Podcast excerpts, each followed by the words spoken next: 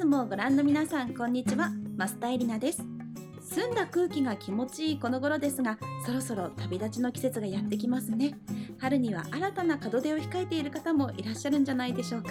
まあ、我が家の近況なんですけれども2月に入ったということで主人は絶賛プロ野球春季キャンプ中です。あの本当に今年のオフというのが楽しすぎて家族で思いっきり遊んだのでなんかいつにも増してこの主人がいない2月というのを家族みんなが寂しく感じています。まあ、あの前回のコラムの中であのオフの楽しみはライオンキングに行くよなんていう話をねしたんですがちょっとせっかくなのでライオンキングの報告でもしてみようかなと思います。でライオンキング無事行ってきました。本当にやっぱりまあ素晴らしくって私はもう何度も見ているんですけれどあの小学生そして幼稚園そして幼稚園にまだ入ってない子どもたちが一回も飽きることなく目を輝かせながら本当にこう集中して楽しんでいました。そしてパパ。うちの主人もですね本当にやばいね。最高だわってずっとね 言っていて帰る時にはもうきなもん何でも買っていいよみたいな感じでライオンキンググッズをですねあのとりあえずシンバとティモンとプンバっていうあの3人衆がいるんですけどその3人衆の人形とさらにあの子供たちにライオンキングのすごい渋い革のお財布と クッキーとなんかいっぱい買ってましたね。そしてもちろんあの家に帰った瞬間に劇団四季のあの「ライオンキング」の曲全曲ダウンロードもしていました。さらに翌日のチケットの空き状況も検索していて。あわよくば明日も行こうってね。なっていたんですが、まあ、残念ながら年末の、まあね、時期だったのでチケットは取ることができず。でも絶対に来年のオフも「ライオンキング」見に行くっていう風に本当に楽しみにしていましたしあの東京遠征のオフの日で「ライオンキング」見に行ける日ないかなみたいな すごい調べてたんですけど月曜日がオフで「ライオンキング」も月曜日がオフだったんですよね。これはシーズンオフに行こうねっていう話になりました。まあそんな感じで本当にこう家族全員で感動してそして帰ってからもすごく楽しいいい思い出になりました。子どもたちはやっぱりあの「ライオンキング」にはあの子役が出るので、まあ、自分たちとそう年齢が遠くない子どもたちがステージの上で本当に踊りも演技も上手で堂々と演じている姿というのにすごく感銘を受けたみたいであの YouTube で「ライオンキング子役オーディション」っていうのを 検索してそのオーディションの様子をね何回も見てで我が家では今ライオンキングのオーディションごっこっていうのがめちゃくちゃ流行っています。はい次の方どうぞって言って。3人でオーディションし合っている姿が本当にとっても可愛いですしあとはあの「ライオンキング」のあの名シーンっていくつかあると思うんですけどあの崖の上でねあの子供のライオンをこう天に向かって掲げるシーンっていうのがあるんですけど最近も天に掲げやすいサイズのもう見つけたらもうとりあえず何でも掲げるっていうもうなんだか本当に我が家から誰かライオンキングに出る人がそのうち誕生するんじゃないかと思うぐらいどっぷりとハマっている日々でございます。まあ、そんな感じで堂林家の近況をお伝えしました。とにかくオフはとっても楽しかったですし、まあ、あの主人がいないこのキャンプ中というのは不安だったり寂しさもあるんですけどまた来年のオフにこうやって家族でたくさん笑顔で過ごせるように今年も怪我なく病気なくあの主人にも野球を頑張ってもらいたいですしあの家族みんなあのオフの年末のこの目標に向けてあの精一杯頑張っていけたらなと思っています。さあというわけでちょっと長くなってしまったんですが毎回広島の自宅からお送りしているこの「聞くコラム」では食や暮らしにまつわるさまざまなお話をさせていただきながら我が家のおうちご飯を一品ご紹介しています。家事や仕事の合間に気軽に聞いて楽しんでいただけると嬉しいです。今回お話しするテーマは盛り付けと器についてです。盛り付けの時に意識しているポイントや器のこだわりなどいろいろとお話ししたいと思います。そしてコラムの最後ではお家で作れるキラキラあんかけの作り方もご紹介します。ぜひ最後までゆったりと聞いてくださいね。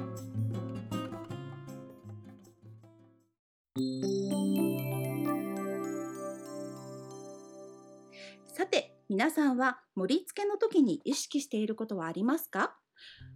今回あのアイスムの編集部の方から盛り付けというテーマでどうでしょうかというお話をいただいたんですが正直私は盛り付けはセンスもなくて自信もありません。あの日常的には本当にあの持ってる暇もないというか飾っている暇がないっていう感じでも作ってるそばからなくなっていくのが堂林家なのであの本当に盛り付ける前にお皿が半分ぐらい減っているような状況なのでなかなか盛り付けっていうことにはたどり着かないことが多いんですけれど、まあ、逆にその不器用でセンスもない私でもそれなりに見える盛り付け方というのをここまで研究してきましたのであのそちらをご紹介できたらなと思います。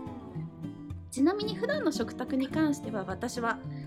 映えとかそういったことよりもあの食欲をそそるということをテーマに盛り付けています。あの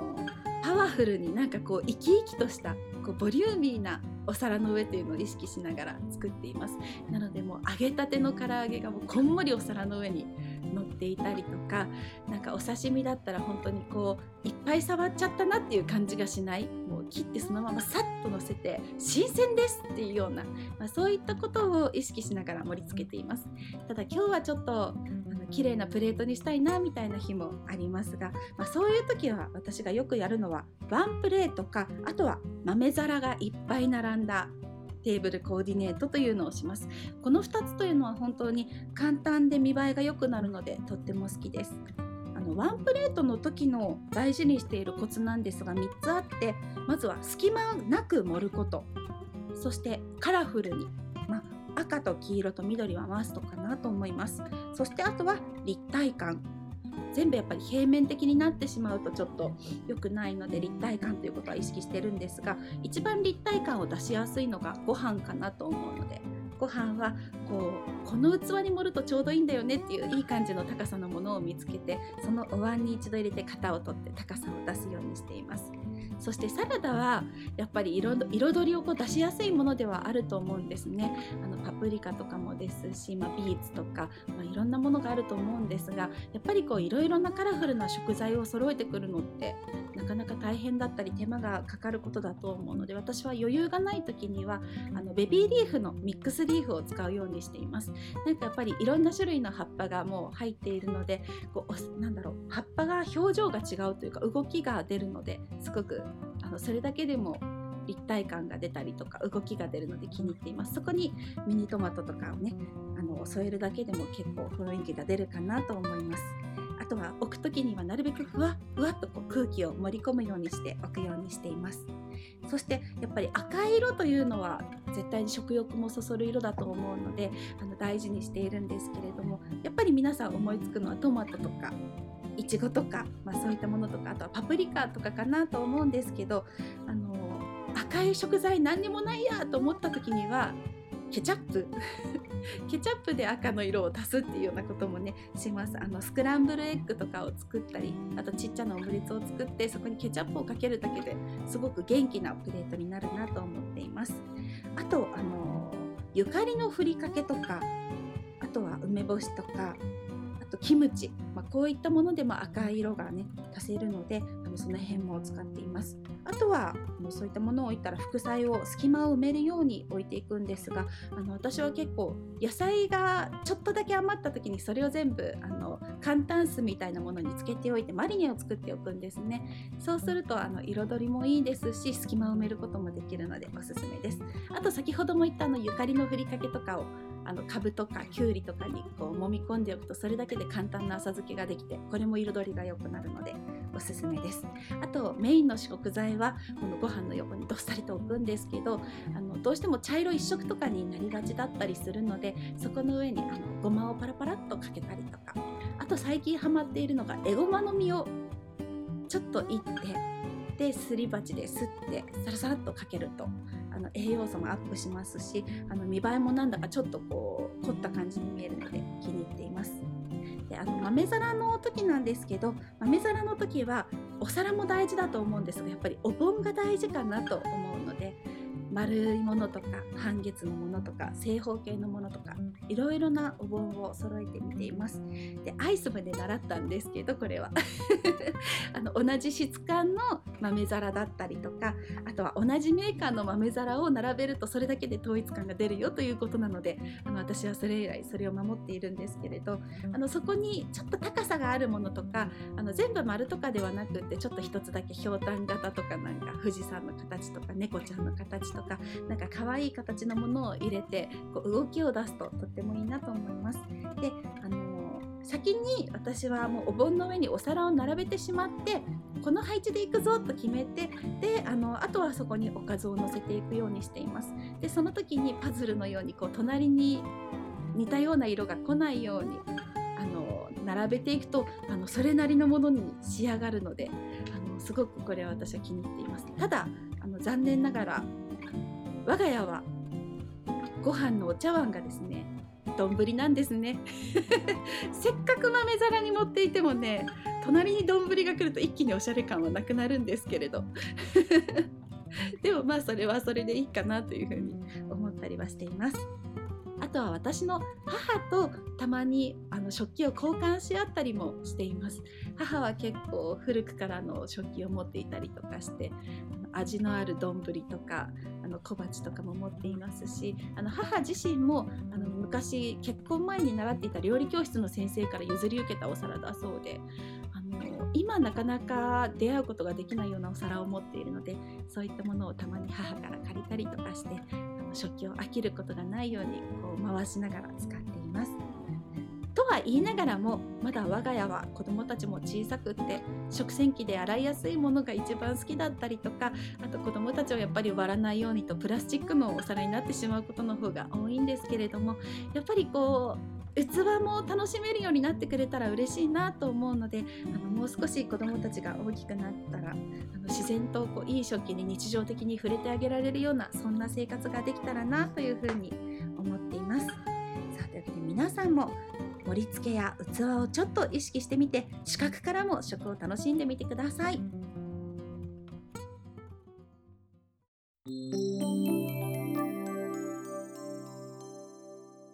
さあこのキクコラムで毎回ご紹介している我が家のおうちご飯。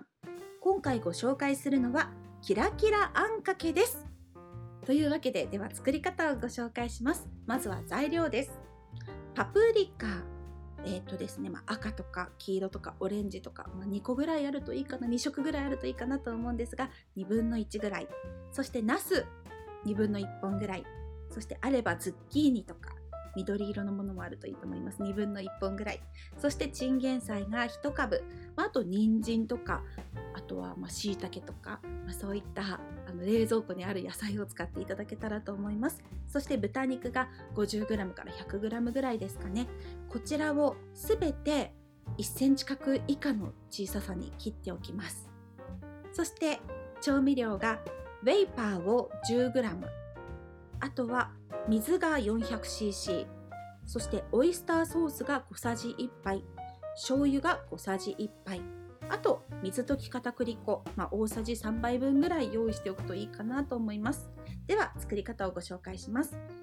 まずはごま油で豚肉を炒めながらちょっと塩コショウをかけて炒めます。そして少し色が変わってきたなと思ったらもう野菜も投入してしまいます。そして全ての野菜を炒めます。そしたらその中にお水とそして調味料を全て入れてしまいます。ある程度煮立ったなって美味しいスープができたなと思ったらそこに火を止めて水溶き片栗粉を少しずつ入れて弱火でとろみをつけていきます、まあ、一気に入れてしまうとやっぱり私もよくやるんですがもうゼリーのようになってしまって後戻りできなくなってしまったりするので少しずつ足しながらとろみをつけていくと失敗がなくていいかなと思います。これであんは完成です。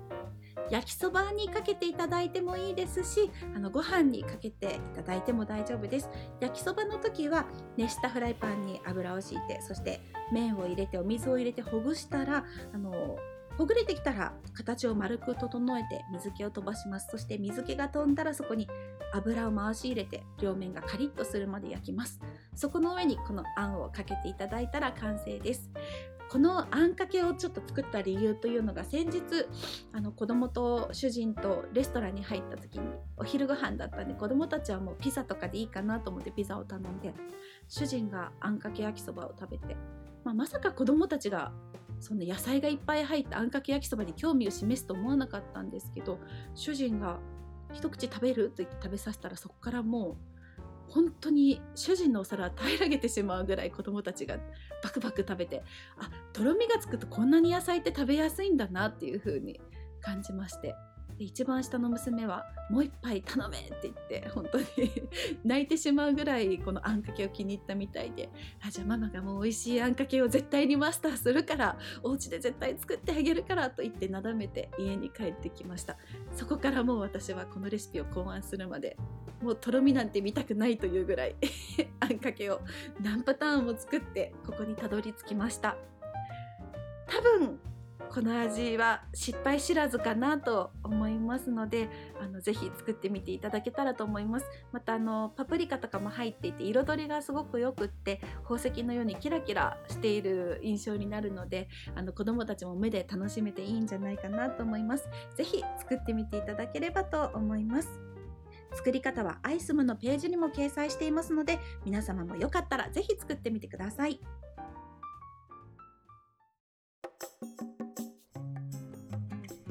マスタエリナの聞くコラム。今回は盛り付けと器についてお話ししました。あの逆に私は今盛り付け本当に学びたい盛りなので皆さんの盛り付けのテクニックがあったらぜひぜひ教えていただけたら嬉しいです。そしてアイスムのページからは感想やリクエストをお送りいただけます。ここでいただいたコメントを少しご紹介したいと思います。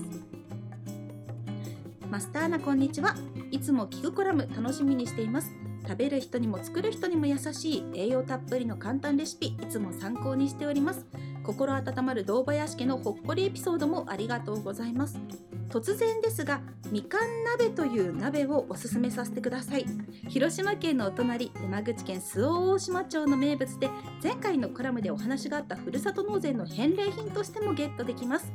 驚きのビジュアルと締めのメレンゲ雑炊が絶品です。鍋つながりで質問です。これからの季節我が家では鍋の登場率がぐんとアップします。マスターナーおすすめの鍋レシピがあれば教えてくださいということなんですがあの鍋レシピあの前回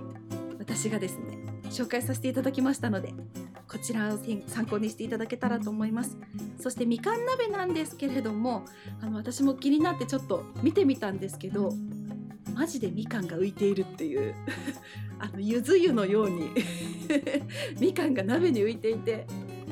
これは一体本当にどんな味なんだろう。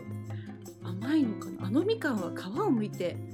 中の実を食べるのか？あの皮で香りを出しているだけなのか？未知すぎるからこれは食べるしかないということで今年のふるさと納税の返礼品にぜひ頼もうと思いました。やっぱりなんかご当地のねこういった鍋っていうのってすごく面白いですよね。皆さんのぜひご当地の鍋の食べ方とかもあったら教えていただけたらなと思います。そして私もこのみかん鍋食べたらその際にはアイス目で感想をまたお伝えしたいと思います。のようにですね皆さんからメッセージをいただけますとすごく励みになりますあの皆様からのね情報というのも私すごく参考にしているのでぜひぜひたくさんのメッセージをいただけたら嬉しいです Voicy の方にもコメント欄がありますのでそちらでも OK ですお待ちしていますそれではまた次回お会いしましょう。増田エリナでした。